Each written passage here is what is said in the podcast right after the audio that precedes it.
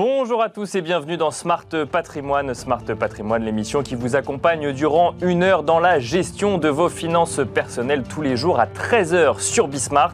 Au sommaire de cette édition, nous ferons tout d'abord un point euh, ISR comme tous les jeudis dans Patrimoine thématique, un patrimoine thématique où nous recevrons Clément Blériot, fondateur et gérant de 1909 euh, Gestion Privée. Nous parlerons ensemble donc d'investissement ISR mais avec le prisme particulier de la préparation de sa retraite avec notamment les versements au sein de son PER. Ensuite, dans Enjeu patrimoine, nous reviendrons sur un sujet qui fait largement l'actualité en ce moment, l'actualité politique, mais aussi l'actualité économique ou encore financière, alors que euh, les candidats à l'élection euh, présidentielle émergent dans différentes euh, formations politiques. Nous parlerons de la hausse des prix de l'énergie et nous essayerons de vous apporter un maximum de pédagogie sur le sujet, de comprendre d'où vient cette hausse, mais aussi de regarder concrètement quels sont les impacts et les choses que l'on peut faire lorsque l'on est une entreprise ou un particulier. Nous en parlerons avec Alexandre Andlower, analyste financier chez Kapler, et Jean-François Flitty, associé fondateur de Allure Finance. Et puis dans la deuxième partie de Smart Patrimoine, nous découvrirons trois nouvelles interviews tournées par Club Patrimoine lors du salon Patrimonia. Au programme, un focus sur la Chine et sur l'actualité récente en ce qui concerne notamment les marchés chinois et l'entreprise Evergrande, mais aussi une analyse de l'assurance vie luxembourgeoise avant de conclure sur les mouvements de rapprochement entre sociétés de gestion Smart Patrimoine. C'est parti. Patrimoine thématique en partenariat avec l'Anacofi.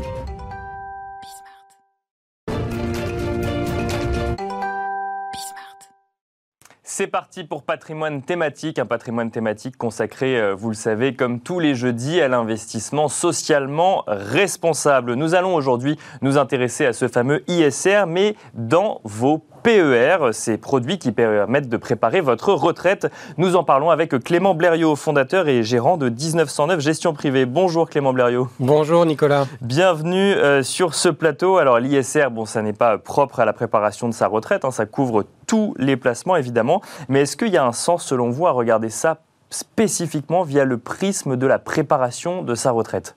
Alors, je dirais oui, il faut intégrer l'ISR dans tous ses placements, je dirais. Moi, je suis pour l'ISR, je suis promoteur de l'ISR, euh, c'est mon rôle. Et donc, par rapport à la retraite, encore plus. Pourquoi? Parce qu'on a un horizon assez important. D'accord. De manière globale. Et donc, plus on a de temps pour investir, bah, plus c'est euh, pertinent finalement d'investir sur l'investissement socialement responsable, qui finalement euh, est je dirais, favorable pour l'avenir. Donc c'est le fait que ce soit un investissement de long terme qui fait que euh, c'est encore plus, encore plus pertinent d'aller sur de l'investissement socialement responsable. Effectivement, puisque lorsqu'on investit aujourd'hui, parfois on va avoir des effets qui vont se générer un peu plus tard. Et donc, plus on a de temps devant soi, plus les effets ont de chances finalement de se réaliser. Et alors, on peut peut-être euh, rapidement redéfinir, euh, enfin, si on retourne dans les définitions pour bien comprendre pourquoi l'épargne de temps long, finalement, fait plus de sens, selon vous, sur de l'investissement socialement responsable Alors, déjà, il y a ce qu'on appelle la capitalisation des intérêts. D'accord. Vous savez très bien que lorsqu'on investit, ça génère normalement des intérêts. Bien sûr. Et ces intérêts se recapitalisent. Et donc, plus on a de temps, plus la recapitalisation des intérêts va être importante. Mhm. Voilà. Et pareil, lorsqu'on investit sur du socialement responsable, on a des entreprises euh, qui, euh, qui, prennent des, euh, des décisions sur comment euh, réduire euh, ces émissions carbone. D'accord. ça, c'est un plan qui va se faire dans, dans, le temps. Bien sûr. avec des effets qui vont finalement se réaliser là aussi dans les années. C'est ça. Là vous, vous touchez effectivement un vrai point. C'est quand on dire hein, j'investis en ISR, c'est bien. Concrètement, ça veut dire j'investis via un fonds qui lui investit dans des sociétés, des sociétés qui ont pris des engagements sur le fait de réduire leur impact ou de réduire leur consommation euh, de, de, gaz à effet de serre, ou leur euh, pardon, production de gaz euh, à effet de serre. Donc là, en fait, c'est des engagements qui sont pris aujourd'hui, mais qui ne sont pas forcément réalisés. Et donc là, on va investir dans des entreprises dont les engagements seront potentiellement réalisés plus tard dans le temps, d'où l'idée de faire d'avoir cette épargne de long terme. C'est Exactement. L'investissement socialement responsable, c'est simplement concilier donc un investissement pérenne, un investissement classique tel que l'on connaît, en prenant en compte des critères extra-financiers. D'accord. Donc les critères euh, extra-financiers, c'est le SG, Bien sûr, environnemental, sociétal et de gouvernance. Et en fait, lorsque vous investissez dans un fonds qui est labellisé ou pas, euh, la société de gestion, en fait, elle, a son, euh, son, son, principe interne de sélection des fonds. Mhm. D'accord? Et donc, elle va Qui analyser. propre à chaque société pour le coup. Alors, il y, a, y a des. Enfin, la plupart des sociétés de gestion, oui, effectivement, euh, font des, des, des sélections qu'on appelle propriétaires. D'accord. Qui leur sont propres. Ils ont leur propre méthode de sélection. Exactement. Donc, ils analysent la société dans son secteur d'activité et en plus, ils vont analyser effectivement d'autres secteurs. Par exemple, est-ce qu'il y a beaucoup d'accidents du travail? Euh, comment se comporte effectivement euh, euh, le, la gouvernance, mhm. et puis effectivement, est-ce qu'elle a prévu un plan pour réduire son impact négatif sur la planète? Voilà. Et donc tous ces critères-là, finalement, créent l'investissement socialement responsable. Donc lorsqu'on investit sur un fonds, et, à, ISR, labellisé ou pas d'ailleurs, hein, et ben effectivement, on investit pour l'avenir. On investit sur une entreprise, donc on reste sur un investissement classique, mais une entreprise qui a bien conscience effectivement que bah, sa, production peut-être génère euh, du, gaz à effet de serre ou euh, voilà, génère euh, des, impacts négatifs pour la planète. Bien sûr, avec cette idée de normalement rectifier le tir à horizon plus ou moins long, si, à partir du moment où il y a eu un constat qui a été fait de l'entreprise, puisqu'elle a remonté ses données de performance extra-financière avec cette, cette volonté, je dis normalement parce qu'après, bon, c'est pas le débat aujourd'hui, mais il y a tout un débat sur le greenwashing ou autre. Concrètement, aujourd'hui, quand on veut faire des versements sur son PER. Donc c'est avant tout euh, un sujet où on pense à soi, on pense à sa retraite, on pense à son avenir, on pense à euh, combien on va, je vais avoir comme versement le jour où je n'aurai plus d'activité euh, principale. Le sujet des retraites, c'est un sujet qui est d'actualité aujourd'hui. Est-ce que les gens viennent vous voir ou de manière générale se disent est il est important d'intégrer cette notion ISR dans le PER ou c'est pas forcément là qu'on pense à mettre de l'ISR en premier? Alors, Déjà, moi, je suis content que euh, des personnes m'approchent pour préparer leur retraite. D'accord. Ça fait dix ans que j'essaie effectivement de les inciter et le discours n'était pas toujours entendu. Hein. On était plus sur une politique de l'autre et je peux comprendre et je respectais complètement euh, cette situation. Donc déjà, premier point, je suis content que les gens s'intéressent effectivement à ce sujet important. C'est 33% de notre vie, c'est 100% de temps libre et c'est en général 50% de revenus en moins, pour schématiser. Euh, et donc, effectivement, on pense à soi. On n'est plus sur un, un, régime de retraite par répartition, on est par capitalisation. Et bien justement, on peut penser à soi en pensant aux autres, en pensant à la planète. Et donc, l'ISR, pour moi, a toute sa place euh, dans justement cette préparation de la retraite. Et c'est à nous, euh, conseillers donc, euh, financiers, euh, de, de, les conseiller, en tout cas décrypter effectivement ce qu'il est possible de faire. Mais alors, les, les, les, gens qui veulent préparer leur retraite, les épargnants, aujourd'hui, viennent vous voir en disant il faut qu'il y ait l'ISR dans mon PER, ou à l'inverse, euh, c'est pas forcément euh, le, la première chose à laquelle ils pensent, ou peut-être tout simplement qu'ils ne savent pas qu'on peut faire de l'ISR sur un PER Ouais, je dirais que l'ISR, effectivement, tout le monde l'a plus ou moins entendu. Je me mets de la place de, à la place du public. Mais concrètement, ils ne savent pas exactement à quoi ça correspond. D'accord. voilà. Oui, c'est vrai qu'il y a un vrai sujet de comprendre réellement dans quoi on investit quand on fait de l'ISR. Exactement. Ils se disent, bon, bah, je vais investir dans de l'eau, mais est-ce que l'eau, ça rapporte finalement euh, Bon, je vais investir dans du social, mais est-ce que ça rapporte finalement Est-ce que c'est le meilleur placement pour ma retraite? Voilà, donc euh, à nous voilà, de, décrypter effectivement la, réalité de la chose. Et alors quand on veut être un peu plus proactif, euh, quand on est un peu plus au fait de ces sujets, qu'on y croit à l'ISR et qu'on a envie d'investir en ISR via son PER toujours, qu'est-ce qu'on peut faire? On peut euh, choisir soi-même les entreprises, on peut dire je veux tel ou tel fonds, on peut dire vous prenez que des fonds labellisés par exemple alors, moi, je veux dire déjà qu'il faut prendre la main sur ce sujet, et, pas, et pas, que sur ce sujet. Ce qu'il faut savoir, c'est que le, PER, d'origine, lorsqu'on choisit un PER, on est euh, normalement sur une gestion pilotée oui. qui, qui, est bien en soi, puisque ça permet effectivement de préparer sa retraite. On investit sur... Alors juste, pardon, gestion pilotée, le principe, c'est que c'est pas vous qui gérez, c'est que c'est un professionnel qui gère pour vous. Voilà, c'est un professionnel qui gère pour vous. Il a un horizon de temps, puisqu'il sait que votre retraite, l'âge légal est de temps. Et en fonction de ça, bah, effectivement, il va se permettre de prendre un peu plus de risques au départ. Et puis, au fur et à mesure qu'on se rapproche du terme, il va sécuriser petit à petit. Et alors vous, ce, que vous dites, c'est il faut prendre la main. Je préfère, moi, qu'on prenne la main. Donc on ne fait pas de gestion pilotée. Disons qu'il faut faire du cas par cas. Moi, c'est mon rôle. C'est-à-dire que moi, quand j'ai un client, je lui dis ce qu'il est possible de faire, mais je fais attention, effectivement, à sa situation. Et donc, quelqu'un qui veut vraiment faire de l'ISR, il va falloir qu'il prenne la main et qu'il refuse cette gestion pilotée et qu'il fasse plutôt de la gestion libre. C'est-à-dire qu'il sélectionne lui-même les supports qui correspondent le mieux à ses attentes ou à ses convictions. Donc ça veut dire sélectionner les fonds, là, pour le Exactement. D'accord.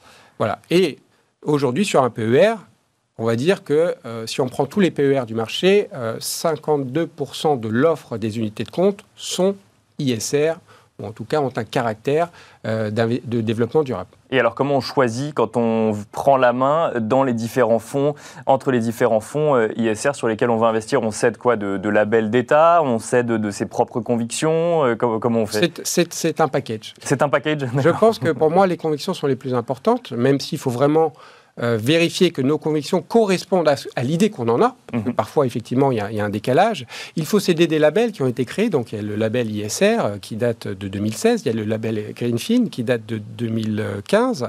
Euh, et, puis, et puis, en fonction de ça, ben, effectivement, vérifier. Est-ce qu'on est sur de la thématique? Est-ce qu'il y a une thématique qui nous est cher euh, Est-ce qu'on veut euh, être dans l'exclusion? Par exemple, je ne veux surtout pas euh, de jeux, je ne veux surtout pas de tabac. donc voilà, on a des exclusions de, de, cet ordre-là. On peut exclure par secteur. On n'exclut pas des sociétés, mais on peut exclure par secteur, effectivement. On, peut exclure des secteurs, mais on peut exclure aussi des sociétés dans un secteur. En tant qu'épargnant, on peut dire je ne veux pas de telle société, par exemple. En tant qu'épargnant, on peut voir ce que proposent les choses. D'accord, on ne peut pas le faire directement. Il y a des sociétés de gestion qui font ce qu'on appelle une sélection. Alors j'emploie des termes anglo-saxons. Best in class ou best in universe, d'accord Donc mhm. best in class, elles vont prendre les meilleures sociétés dans un secteur d'activité qui ont justement une approche ISR beaucoup plus aboutie que les autres.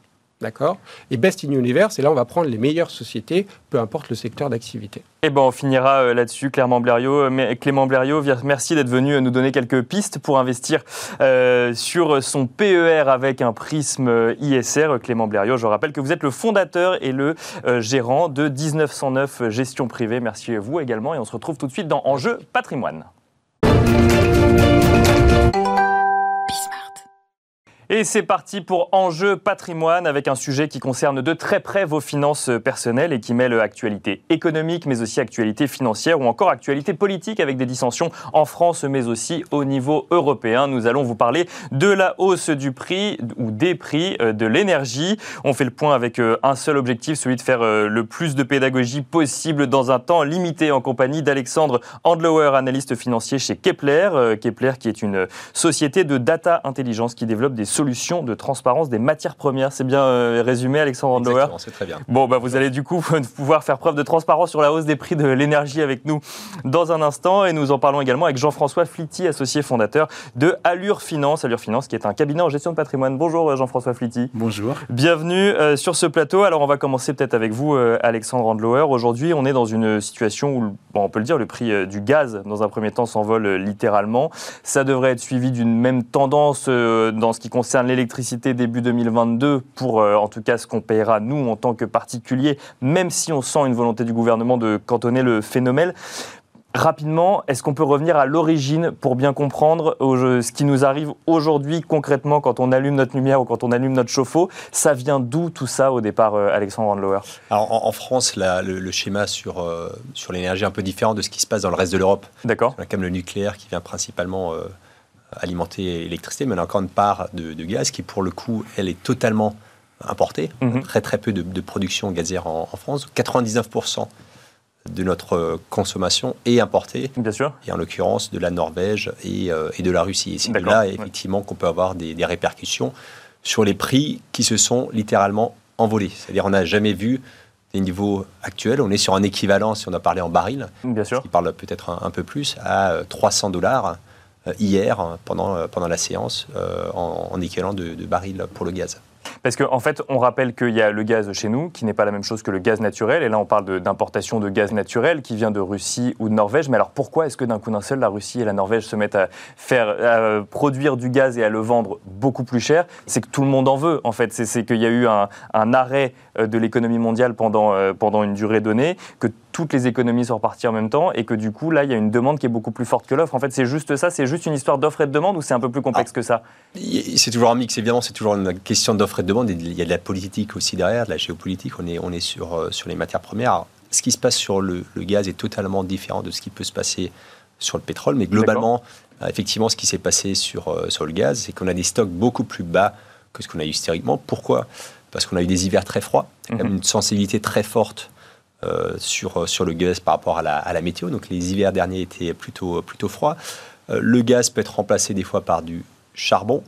le charbon, la production a beaucoup chuté en Chine. Mhm. On a eu moins de production de gaz en mer du Nord parce qu'il y a eu beaucoup de maintenance qui n'ont pas été faites l'année précédente à cause du, du, du, Covid. Donc tout mis ensemble, on a eu plus de demandes effectivement liées à la reprise économique et en face, moins d'offres liées à des questions de météo, de problèmes en Chine, de sécheresse aussi au, Brésil, parce qu'on utilise un peu, moins, un, peu moins, un peu moins d'hydro. Donc finalement, la Norvège et la Russie, euh, ils vendent au prix du marché. Alors la Russie, pour l'instant, euh, ne met pas tout le gaz qu'il pourrait mettre euh, en Europe pour essayer d'accélérer l'approbation du projet Nord Stream. mais ça ne changerait pas la donne parce qu'on est quand même très bas au niveau au niveau des stocks. Alors, le projet Nord Stream, on peut peut-être rapidement rappeler pour les gens qui nous écoutent pour comprendre pourquoi la géopolitique a un impact sur euh, le, prix du gaz que j'utilise quand je suis chez moi bah, C'est tout simplement ramener euh, un autre moyen de ramener du, gaz en, en, Europe en évitant les, pays, euh, des pays qui, avec, la, avec, qui la Russie est en, est en conflit.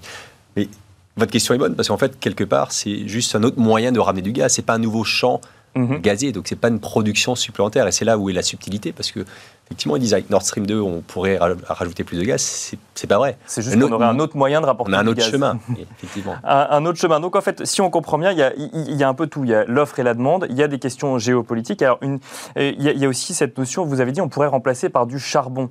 Mais aujourd'hui, euh, le charbon a suffisamment mauvaise presse dans cette notion de transition énergétique pour qu'on n'ait pas envie de le faire. Et vous avez dit, euh, aujourd'hui, ils vendent au prix du marché. Ça veut dire quoi? Ça veut dire qu'il faut accepter que l'énergie est plus chère? Bien sûr. Bien sûr, il n'y a, pas le choix. Et d'ailleurs, le, charbon, évidemment, c'est la dernière ressource qu'on veut utiliser. Mais si le prix du charbon est un moment moins cher que le prix du gaz, il ne faut, pas, faut pas se faire d'illusions. Les acteurs vont passer, euh, passer au, charbon. C'est ce qu'on voit en Allemagne, c'est ce qu'on voit évidemment en, Chine, même s'il y a de, gros problèmes de, pollution.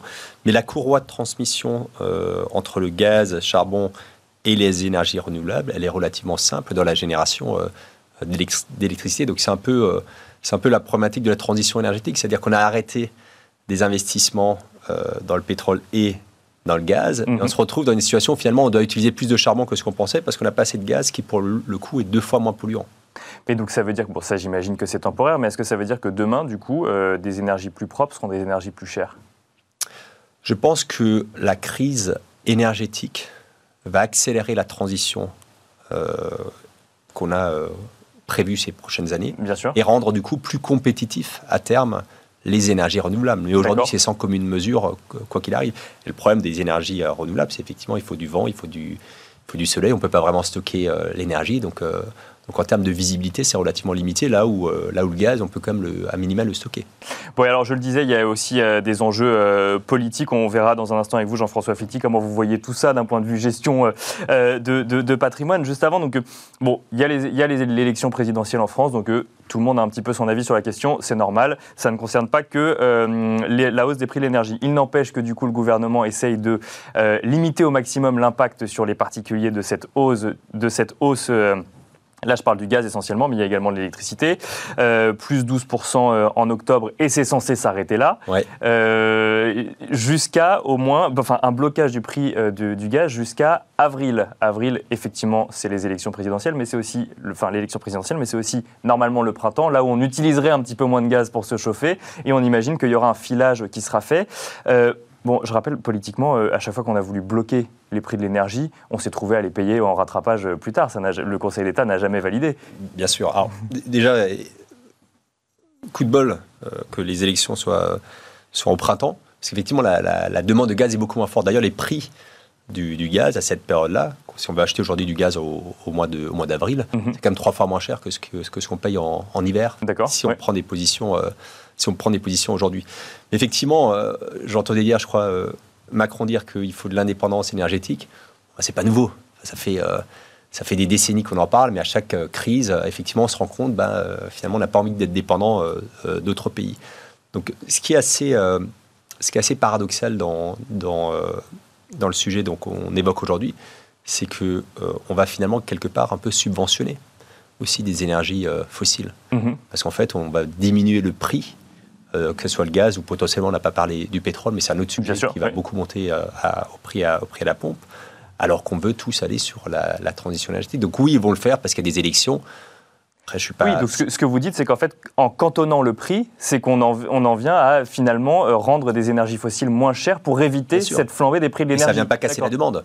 Ça ne vient pas casser la demande. Il faudrait casser la demande pour que le prix de façon économique tombe.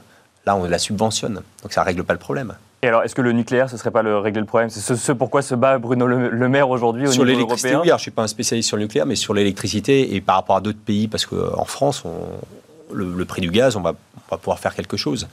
Euh, en Italie, en, Espagne, en, en Angleterre, c'est pas la même chose. Hein. Tout le monde est exposé au prix du gaz. C'est pas le cas en France.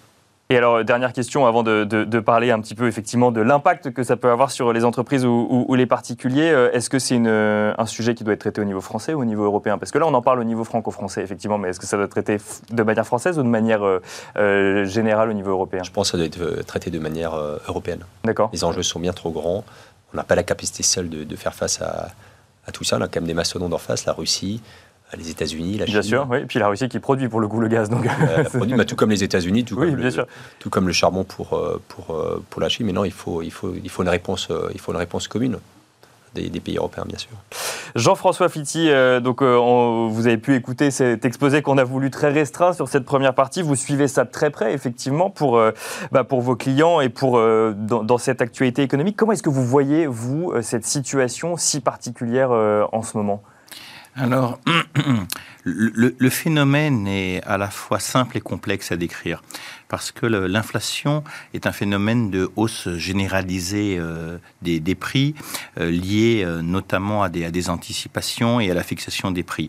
Cette fixation des prix, c'est à la fois l'offre et la demande. Mhm. L'énergie, l'évolution des prix de l'énergie actuelle, la flambée des prix de l'énergie est une des composantes importantes, très importantes de l'inflation. On, on l'a vu le, récemment, le, le, pétrole est passé en, moins deux ans de 20 dollars à 80 dollars le baril. L'électricité a été multipliée par plus de, par plus de 4. Euh, et, euh, et le et le reste des, des, des et, euh, et le reste des énergies également. Euh, c'est parce qu'effectivement, je faisais euh, un, enfin quand, quand, on en discutait avec Alexandre Randlower, je faisais un parallèle entre le gaz naturel et le gaz que j'utilise chez moi. Mais il ne faut pas oublier que c'est aussi des prix qui sont répercutés sur les entreprises et donc ça fait mécaniquement monter les prix de tout ce que vous achetez en fait. Exactement. En fait, les entreprises sont, sont dans un dilemme de pour préserver leur marge, de soit d'augmenter leur prix, soit de, de trouver d'autres économies par ailleurs. Mais si elles augmentent leur prix, cela génère, pour préserver leur marge, euh, cela, cela, cela génère une, une augmentation, entre guillemets, de, de l'offre de, des prix des biens et des services. Bien sûr, euh, de l'autre côté, les consommateurs qui, eux, qui, eux doivent se les, se les procurer, eh bien... Euh, une baisse du pouvoir d'achat, du Une baisse de pouvoir d'achat, effectivement. Et puis, euh, et puis, il va y avoir, effectivement, ce qu'on appelle un risque de second tour, c'est-à-dire une, une demande d'augmentation des salaires, mhm. euh, bien sûr. Alors, et donc là, cette fameuse inflation salariale Exactement. Et donc, c'est une, c'est ce qu'on appelle de, l'inflation qui, qui s'auto-entretient, bien sûr. Alors, euh, il n'y a pas que l'énergie. En fait, on, le voit également avec euh, la, suite du Covid, c'est-à-dire qu'il y a une reprise économique, il y a une reprise de, la demande qui est liée à plusieurs choses. En fait, la, première, c'est que la première, le premier phénomène, c'est qu'il y a eu une épargne accumulée très importante. Mhm. le deuxième phénomène, c'est que les, les États, les, les, banques centrales ont mis énormément de, de, liquidités sur le marché euh, pour justement euh, faire repartir la demande. Et ces, ces hausses de prix de l'énergie et cette inflation qui, euh, qui en résulte, ça peut être de nature à faire changer, faire changer de braquet une banque centrale ou de continuer à soutenir un peu plus longtemps, par exemple, faire en sorte que la BCE continue à soutenir l'économie un peu plus longtemps, selon vous? Alors c'est une très bonne question parce que ils sont dans, un, dans une problématique euh, de, préserver des taux, euh, des, taux bas euh, qui sont nécessaires pour qu'il n'y ait pas une flambée des, intérêts à payer, des intérêts générés par les dettes, puisque tous les États aujourd'hui, les États occidentaux sont très, très, sont très endettés. Donc il faut préserver, entre guillemets, euh, le, pouvoir payer les intérêts de la dette. Et puis de l'autre côté, euh, la montée de l'inflation, on le voit, hein, pour donner quelques chiffres. Euh, en France, aujourd'hui, nous sommes sur une, inflation annuelle autour de 3% sur l'année. en Europe, de près de 3,5%. Mhm. aux États-Unis, on, a dépassé les, on a dépassé les 4%. Bien sûr. Et donc ça, c'est aujourd'hui, c'est conjoncturel et c'est lié à tous ces phénomènes post-Covid, à l'augmentation de l'énergie, aux liquidités, aux liquidités qui sont sur le marché euh, et au politique monétaire et budgétaire ultra accommodante. Hein, il n'y a jamais eu autant de liquidités sur le marché. Mais ça va générer d'autres problèmes. D'accord. C'est pas fini. ça va générer d'autres problèmes à la fois sur les entreprises et sur les consommateurs. Et alors, qu'est-ce qu'ils peuvent faire sur les, sur les, épargnants Alors, quoi faire Donc, on, va se focaliser, comme on a peu de temps, on va essayer de se focaliser sur, sur, les, sur les consommateurs, sur les, sur les épargnants. Sur les particuliers, oui. Sur les particuliers. Euh, le, particulier, aujourd'hui, euh, l'inflation, qu'est-ce que c'est? C'est l'érosion du pouvoir d'achat. Mhm. Donc, pour préserver son pouvoir d'achat, il a, euh, il a, pour le préserver et surtout pour préserver son épargne, que faire? Donc, déjà, il doit investir il doit investir et il ne doit pas laisser son, son épargne euh, ne rien faire, car sinon, elle va fondre comme neige au soleil. D'accord. Donc, parce que l'inflation, c'est juste, c'est là, c'est tout simplement, c'est une, une baisse, c'est une baisse euh, de l'épargne, euh, c'est une baisse de l'épargne. c'est-à-dire que si on a, d'ailleurs, c'est un sujet qui est régulièrement sur le livret A, si jamais c'est rémunéré à 1 et que l'inflation fait 2, mécaniquement, on perd de l'argent. Exactement. Et comme aujourd'hui, on est plus sur une inflation à 3 et à, et à des taux sur le, et à des taux sur le monétaire, sur les livrets A, sur les, fonds euros euh, d'assurance vie qui constituent une grosse partie des liquidités françaises euh, en dessous de 1%, ça veut dire qu'il y a une véritable érosion de l'épargne. Et cette érosion, euh, qui est aujourd'hui conjoncturelle et qui risque de devenir structurelle, va induire d'autres problématiques vraiment, vraiment significatives. Et nous, chez Allure Finance, ce qu'on pense, c'est qu'il faut, un, profiter des taux bas aujourd'hui pour s'endetter long et à taux fixe. D'accord. Deux, investir sur des actifs euh, qui vont euh, générer euh, des qui vont qui vont générer des, des, dividendes comme le, marché action puisque lorsqu'il y a un peu d'inflation les, les, les sociétés qui ont ce qu'on appelle un power pricing qui ont la possibilité d'impacter de répercuter le, les prix sur leur sur leur offre eh bien vont vont se développer. Donc là encore c'est un bon c'est un bon moyen de, de, préserver son épargne. Et puis le, le private equity, les produits structurés, les solutions structurées, tout cela, et, ce que font les épargnants, les entreprises peuvent, peuvent le faire également. Mais ça veut dire quoi? Ça veut dire que inflation à 3%, il ne faut pas aller chercher un rendement en dessous de 3%, par exemple, il faut forcément aller chercher au-dessus, mais avec le risque qui est associé, forcément. Vous avez, vous avez très bien résumé la situation, c'est-à-dire que l'épargne sans risque, c'est terminé.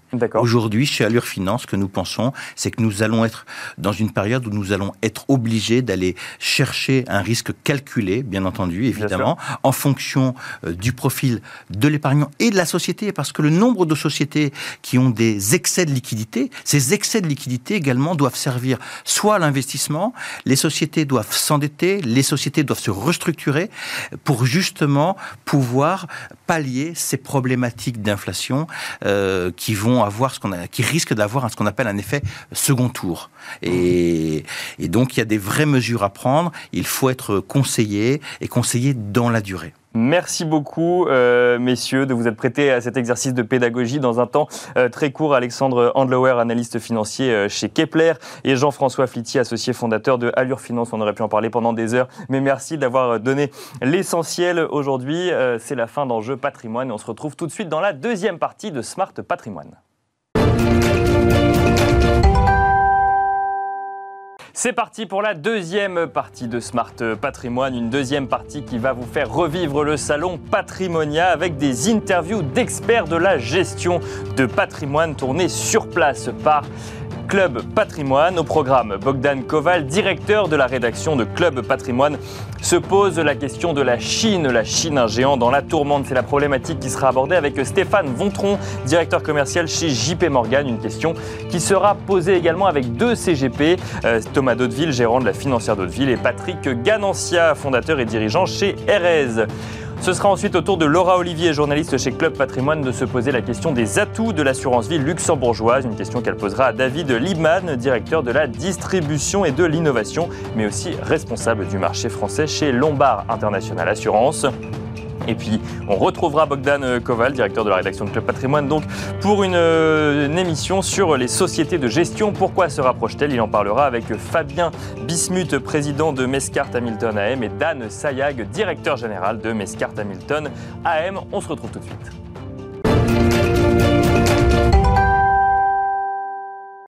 La Chine, un sujet qui est cher à Stéphane Vontron, directeur commercial chez JP Morgan. Il en parle avec Bogdan Koval, directeur de la rédaction de Club Patrimoine, mais aussi avec Thomas Daudeville, gérant de la financière Daudeville, et Patrick Ganancia, fondateur et dirigeant chez Erez. On regarde tout de suite la Chine, un géant dans la tourmente. Bonjour, cap sur la Chine, un marché qui pose actuellement pas mal de soucis aux investisseurs. Alors à juste titre, nous allons voir cela tout de suite avec un très bon spécialiste de la question puisqu'il s'agit de Stéphane Bontron. Stéphane, bonjour. Bonjour Bogdan. Vous allez bien? Très bien, merci vous. Alors, comme nous sommes dans le cadre d'une table ronde, j'ai le plaisir d'accueillir aussi euh, autour de cette table Monsieur Daudeville, vous allez bien Thomas? Et Patrick Ganancia. Bonjour. Merci à vous deux, vous êtes CGP et j'ai le grand plaisir de, vous avoir avec moi. Donc on va vous poser plein de questions, Stéphane. Je vous poserai on va euh, la première, elle est déjà euh, quasiment dans, le titre. Est-ce qu'il y a un vrai souci avec la Chine aujourd'hui? Bah, le souci, on en a eu quand même, effectivement, hein, ces dernières semaines. On va pas dire le contraire, parce que les performances ont été beaucoup plus compliquées. Après avoir été excellentes ces dernières années, il faut le rappeler, mais néanmoins, les, les soubresauts, pour dire le moins, réglementaires, couplé hein, au stress qu'on a pu avoir sur la dette et notamment sur celle d'Evergrande, hein, qui est la, foncière qui est la plus grosse dette dans le monde, bah, ont participé à brouiller le message sur la Chine et à, quelque part à faire s'éloigner le côté opportunité que représente la Chine et faire valoir plutôt les risques euh, qui sont devenus assez saillants. Et donc, dans ce contexte, bah, bien évidemment, les performances ont été plus compliquées. Et ce qui fait le différentiel de flux, à savoir les capitaux occidentaux, eh bien, se sont ont plutôt sortis, se sont désengagés en matérialisant des gains substantiels la plupart du temps, hein, parce que ce sont des positions qui étaient détenues depuis au moins 2020. Mais néanmoins, c'est ce qui s'est passé ces derniers mois. Et donc, aujourd'hui, il y a un très gros point d'interrogation sur la Chine qu'on perçoit de la part de nos investisseurs ici en Occident, mais qui vient peut-être aussi d'une méconnaissance du cas due au fait que ça soit assez lointain et perçu de façon émotionnelle parce que précisément peut-être pas très bien intégré. Alors peut-être Stéphane pour rebondir sur ça, est-ce que tu peux nous dire, expliquer un peu mieux pourquoi le gouvernement chinois tape finalement secteur par secteur. Il a fait l'éducation, il a fait Alibaba, Tencent, euh, puis maintenant l'immobilier. Pourquoi est-ce qu'il tape comme ça aussi violemment sur les gros leaders chinois? Alors, il y a plusieurs raisons à ça. Dans le cas, il y a un tronc commun qui est lié notamment à l'éducation et également euh, à l'immobilier. C'est le fait de défendre le pouvoir d'achat des ménages. Hein. c'est vraiment une volonté très forte de Pékin, c'est de faire en sorte que le pouvoir d'achat des ménages se développe graduellement et continue à promouvoir, à offrir de la croissance, puisque le modèle chinois se recentre sur sa propre consommation qui devient centrale, comme à l'image de ce que font les pays occidentaux. Et donc de ce point de vue-là, c'est vrai que la spéculation immobilière, l'augmentation du prix de l'immobilier et l'augmentation du coût de l'éducation et l'absence de contrôle aussi, il faut dire ce qui est, étaient des enjeux très forts pour Pékin et un stress très fort. Donc il y a une envie de reprise de contrôle et de limitation du coût qui était quand même dans les deux cas. Mais un Alibaba, c'est pas une question de coût pour les consommateurs. Un Alibaba, c'est très différent. Un Alibaba, c'est là, c'est quelque part le même sujet que ce qu'on a sur les marchés occidentaux. Ça participe d'un stress qui est lié à avoir des leaders qui soient trop gros pour être régulés. Et donc, ça correspond à une perte de contrôle de la part de l'État central. Et je ne t'apprends rien, c'est quelque chose que les autorités chinoises apprécient peu. Donc là, il y a de ce point de vue-là, quelque part, une relation assez assez, assez dual hein, de la part des autorités chinoises qui, d'un côté, veulent promouvoir leurs champions pour qu'ils soient ceux de la zone RCEP, donc pour l'ensemble de l'Asie, et qu'ils aient cette zone de chalandise absolument extraordinaire qui va représenter plus d'un consommateur sur deux à horizon de 10 ans.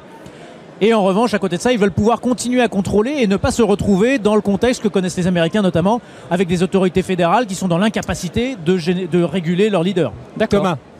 Alors, Stéphane, comment est-ce qu'on peut rassurer aujourd'hui nos, clients finaux qui sont déjà investis sur la Chine et qui, comme nous, finalement, se posent les mêmes questions et aimeraient être rassurés bah, il y a plusieurs éléments qui sont très à la faveur du marché chinois. Bah, tout d'abord, sa valorisation. Hein. Ça paraît, c'est une évidence, mais étant donné la baisse que l'on vient de connaître, la valorisation du marché chinois et en particulier du marché chinois onshore, continental, est très attractive. Hein. Ça se paye 13 fois et demi les résultats, contre plus de 17 fois en Europe et 22 fois aux États-Unis. Donc déjà, il y a une attractivité prix qui est évidente. Ensuite, la perspective de croissance. On est dans un marché, dans, dans un raisonnement aujourd'hui qui reste très court terme. Et donc, quelque part, ce qui s'est passé, c'est que tout le monde se dit pourquoi aller prendre le risque Chine à un moment où les marchés développés offrent la même croissance? Mais ça, c'est un réflexe très calendaire. À partir de l'an prochain, le différentiel de croissance sera de nouveau très à la faveur de la Chine par rapport à l'ensemble du monde développé. Et donc, ça devrait quelque part remettre un peu le clocher de l'église au milieu du village en termes de perspective, de se dire, bon, où est-ce qu'il y a une zone où les actifs sont relativement peu chers, où les mesures de soutien de l'économie, que ce soit d'un point de vue budgétaire ou monétaire, sont très orthodoxes, les valorisations correctes, les perspectives long terme solides, c'est la Chine. Donc dès lors que la poussière sera un peu retombée par rapport aux événements récents qu'on vient de connaître, très clairement, les comités d'allocation reviendront sur ces thèmes qui continuent aussi à peser de plus en plus lourd dans les indices mondiaux, et ça, ça va continuer à être le cas, ça va faire un vent-arrière considérable, et qui bénéficient directement du développement de l'épargne chinoise. Là aussi, on a un moteur très important de ce point de vue-là. Donc, on a un alignement quelque part assez fort. Je n'aime pas trop ce, ce concept d'alignement de planète, mais néanmoins, la Chine coche énormément de cases d'un point de vue investissement. Et alors concrètement, ça veut dire en termes de titres, c'est quoi vos deux ou trois principales convictions aujourd'hui ou les plus fortes pondérations du fonds Alors, généralement, nous, on essaye de construire le portefeuille, hein, nos fonds chinois, China Asia Opportunities en tête, hein, construisent leur position sur trois thèmes qui ont notre préférence. Le développement de la consommation domestique, en règle générale. La digitalisation de l'économie qui peut se jouer soit via, euh, du cloud ou des acteurs purement tech avec du software, mais également avec euh, quelque part un aspect plus cyclique comme les semi-conducteurs qui ont très bien fonctionné cette année. Et puis enfin, la santé.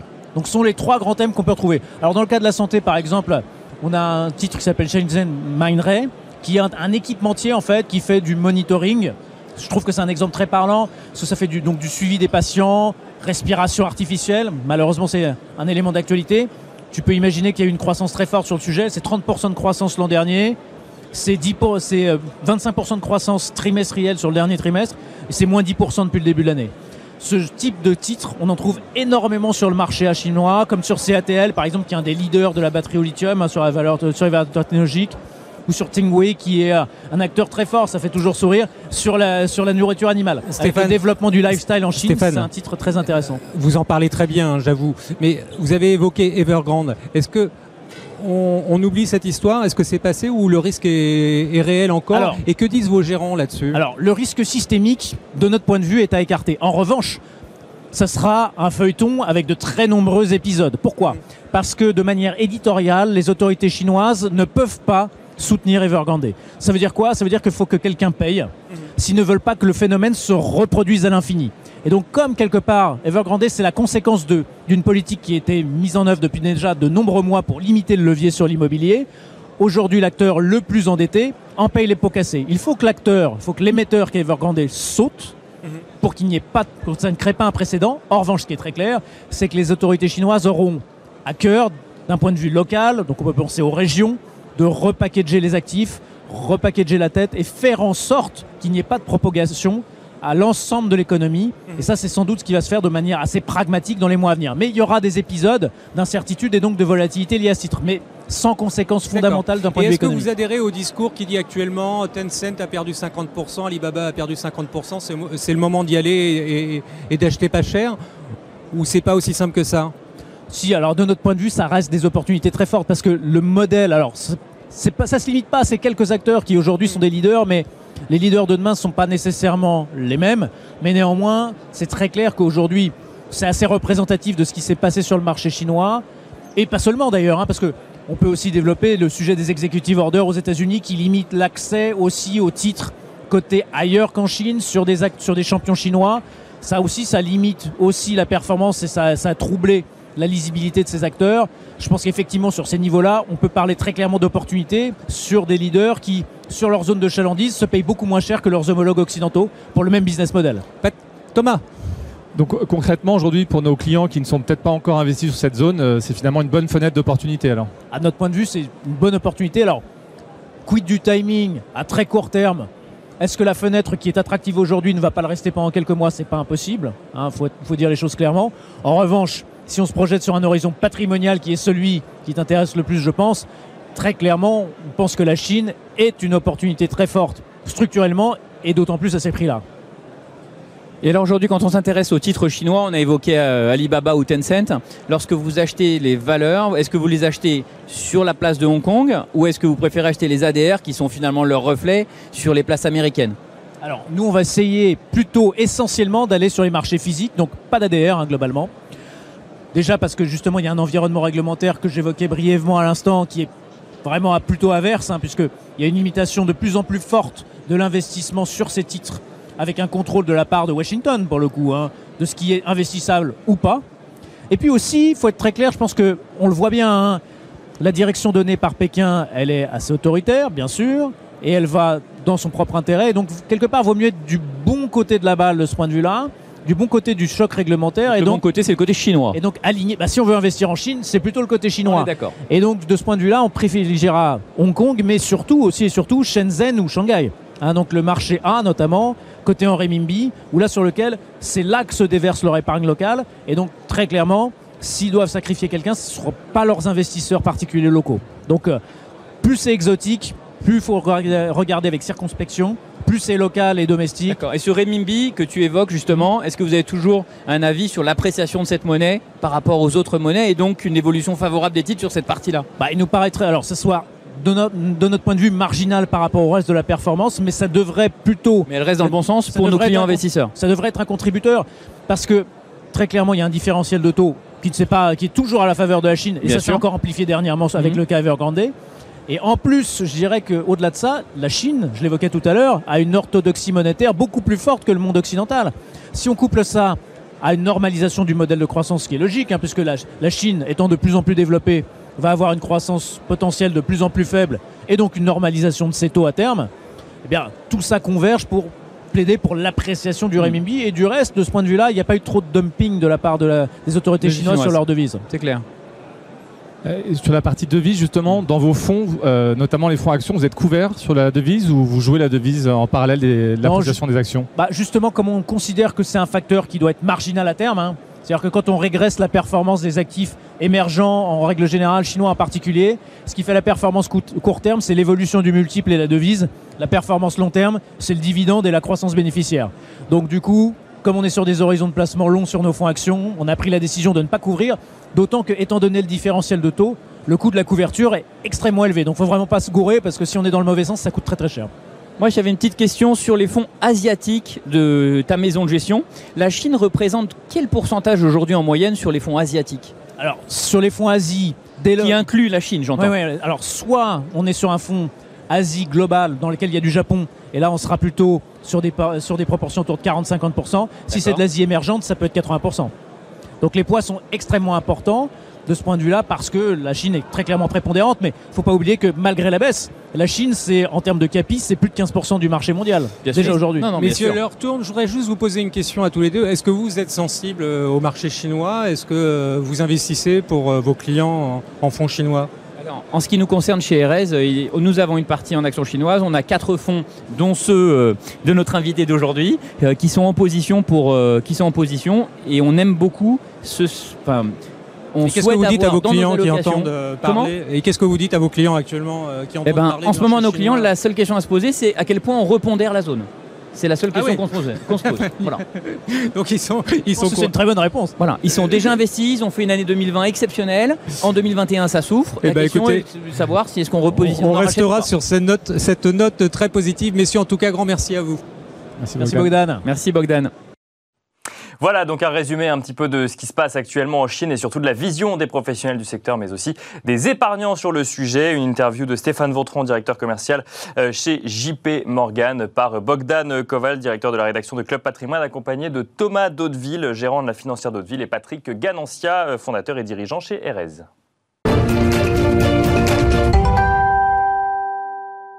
Quels sont les atouts de l'assurance vie luxembourgeoise? C'est une question posée à David Liebman, directeur de la distribution et de l'innovation, mais aussi responsable du marché français chez Lombard International Assurance. Une question qui est posée par Laura Olivier, journaliste chez Club Patrimoine. Nous sommes avec euh, David Liman, directeur euh, du marché euh, français chez Lombard International Assurance. Avec lui, on va parler de l'assurance vie luxembourgeoise 100% UC en mode digital. Bonjour David. Bonjour Laura. Vous allez bien? Super. Alors, nous sommes à, Patrimonia, l'événement français majeur pour les acteurs de la gestion de patrimoine.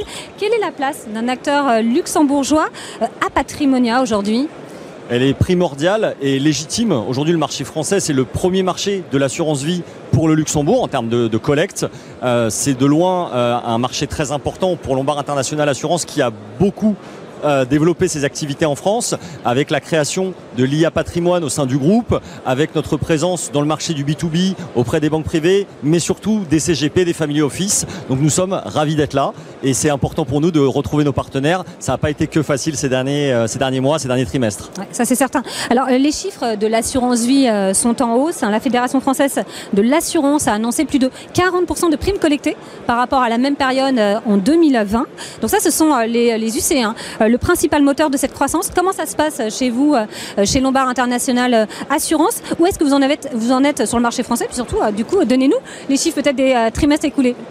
Alors, comme vous l'avez rappelé, nous, nous sommes 100% en unité de compte. Donc évidemment, de voir le principal levier de collecte, le principal moteur de croissance être porté par les unités de compte, ça aide, ça contribue à renforcer le modèle depuis le Luxembourg, notamment chez Lombard International Assurance, 100% UC. Les chiffres sont en effet très bons pour l'assurance vie en France. On avait un petit peu enterrer euh, trop rapidement l'assurance vie à mesure que le, fonds euro, les fonds garantis étaient moins accessibles. Euh, l'assurance vie se renouvelle à mesure qu'elle arrive à porter des thèmes comme les actifs non cotés, le private equity, les thématiques ESG. Euh, beaucoup de gérants sont représentés au sein de l'assurance vie. Ça reste l'enveloppe préférée, principale des épargnants.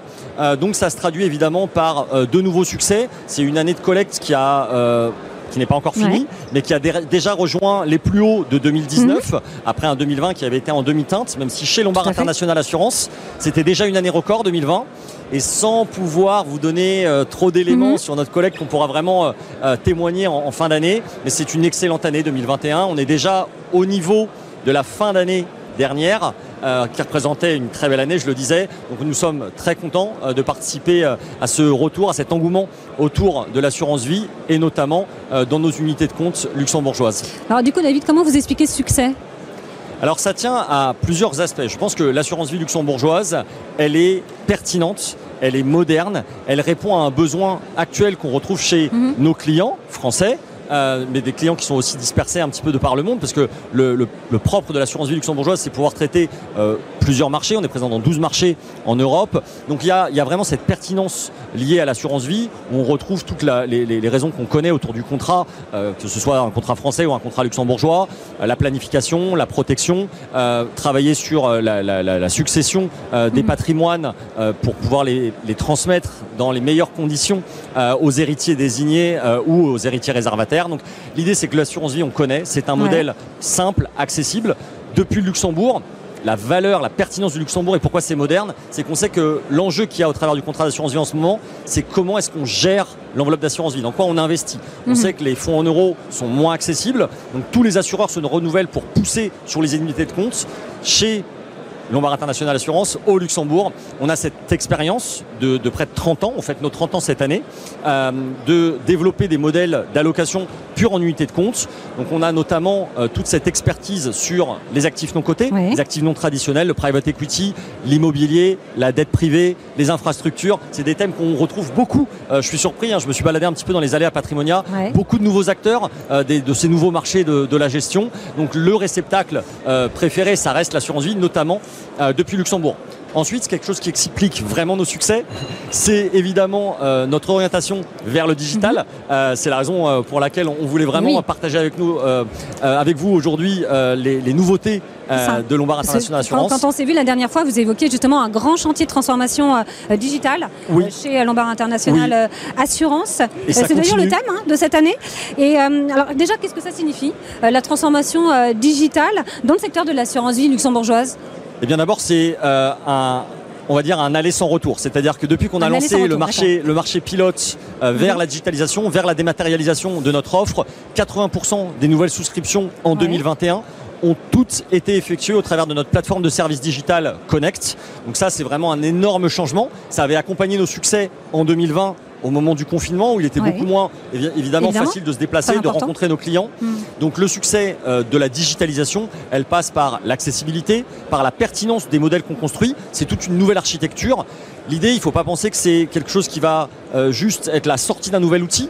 C'est pas one shot, c'est pas une révolution, c'est véritablement un processus de long cours au sein de la société où tous les départements sont en train de se tourner vers la digitalisation. Donc c'est l'idée de travailler avec moins de papier. Alors ça rentre dans les thématiques du moment, hein, avec l'ESG évidemment, mais l'idée c'est de basculer dans un monde où aujourd'hui tout est plus facile pour nos partenaires de venir s'intégrer dans les modèles, euh, dans les modèles de solutions de nos partenaires, euh, les agrégateurs, les solutions pour suivre les clients, les solutions de conformité. Donc évidemment, euh, notre plateforme s'intègre dans, ce modèle-là. on est très satisfait du taux d'utilisation, de des feedbacks, des retours qu'on a de nos partenaires qui apprécient l'outil. Ça c'est important. On le renforce tous les jours. Et je pense que la, meilleure traduction de ce succès-là, c'est nos équipes qui sont présentes en France, à Luxembourg, qui accompagnent tous les jours nos partenaires, euh, qui les supportent dans, euh, dans ce modèle-là, dans leur activité de tous les jours. Merci beaucoup, David, d'avoir été avec nous. Et voilà, et c'est la meilleure, la meilleure façon de le vivre, c'est ici à Patrimonia aujourd'hui. Merci beaucoup pour cette opportunité. Merci Laura. Merci, merci David. Voilà, c'était David Liebman, directeur de la distribution et de l'innovation, mais aussi responsable du marché français chez Lombard International Assurance, qui s'exprimait sur l'assurance vie luxembourgeoise. Une interview qui était menée par Laura Olivier, journaliste chez Club Patrimoine.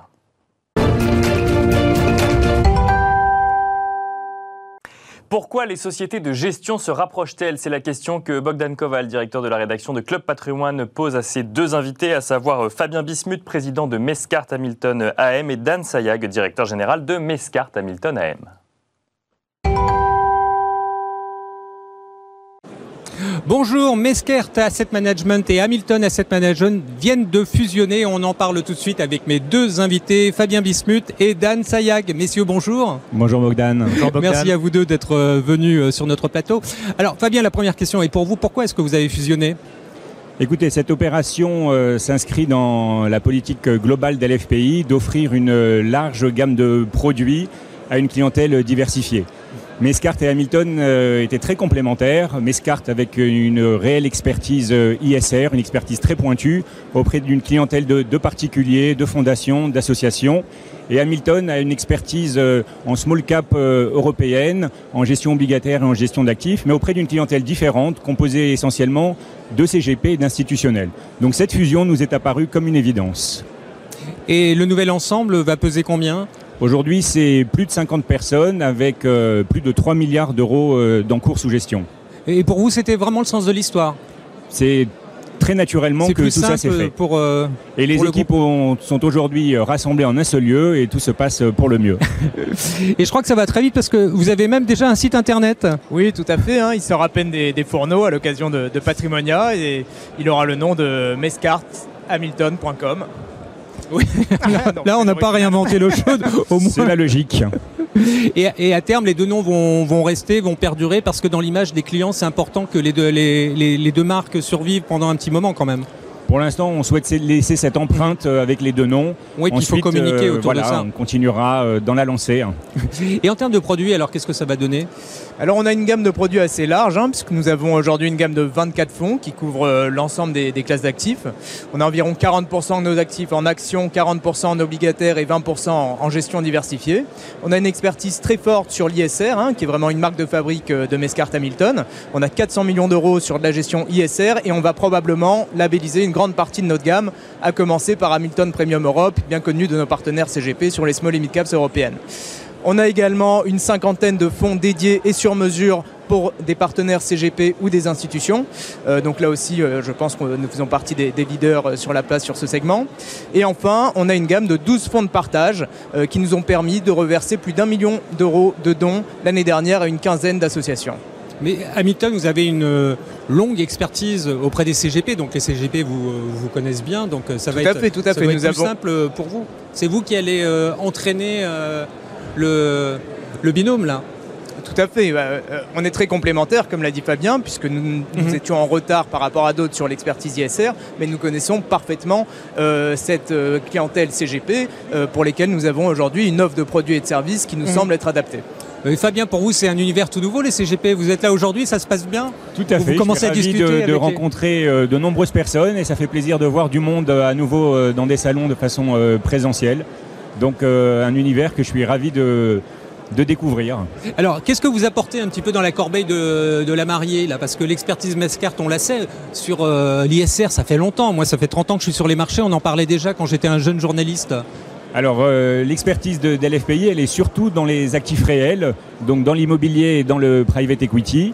On a déjà mis euh, au service des CGP en particulier et des particuliers une offre Hamilton Global Property qui repose sur l'expertise des équipes de LFPI en matière immobilière et demain, je l'espère, et on y travaille, une expertise en private equity qui sera également accessible euh, au CGP. Est-ce qu'aujourd'hui, il faut avoir du private equity? Vous avez une vraie expertise là-dedans euh? Une expertise de plus de 30 ans avec euh, des performances toujours très bonnes. Donc oui, il faut en avoir. C'est un investissement long terme, mais qui a des rendements élevés. Et donc dans la, dans la diversification d'un portefeuille, il faut avoir du private equity.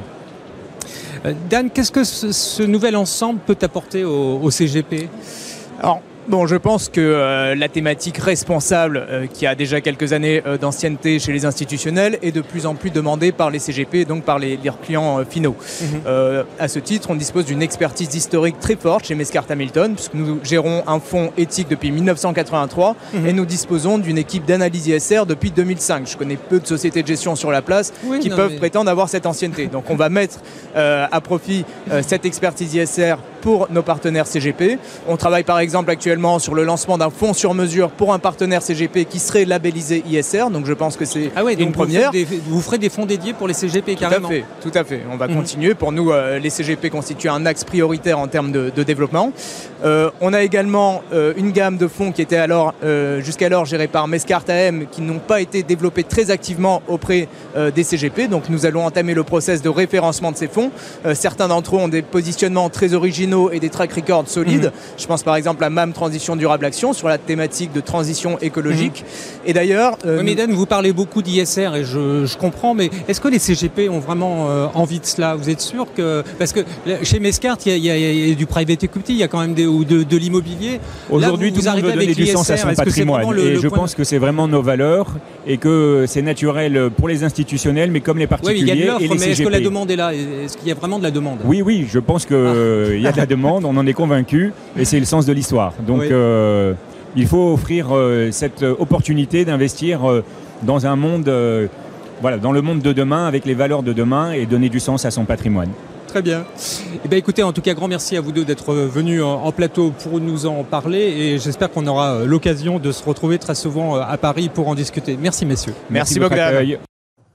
Voilà, c'était euh, Fabien Bismuth et Dan Sayag qui revenaient sur le rapprochement entre Mescart et Hamilton. Fabien Bismuth, président de Mescart Hamilton AM, et Dan Sayag, directeur général de Mescart Hamilton AM. Une interview menée par Bogdan Koval, directeur de la rédaction de Club Patrimoine. C'est la fin de Smart Patrimoine. On se retrouve demain. Demain pour parler euh, des innovations dans le marché de l'art en lien avec les crypto-monnaies. On parlera de NFT, de crypto-art ou encore de métaverse. Et puis, on parlera également des dans le monde des euh, CGP. Quelle place pour la confiance lorsque euh, des mécanismes comme euh, ceux-ci sont mis en place? C'est donc la fin de cette émission. On remercie Guillaume Osson, Mani à la réalisation comme à la production et Pauline pour son aide à la préparation de toute cette émission. On se retrouve demain, même format, avec également des interviews en deuxième partie signées Club Patrimoine. À demain.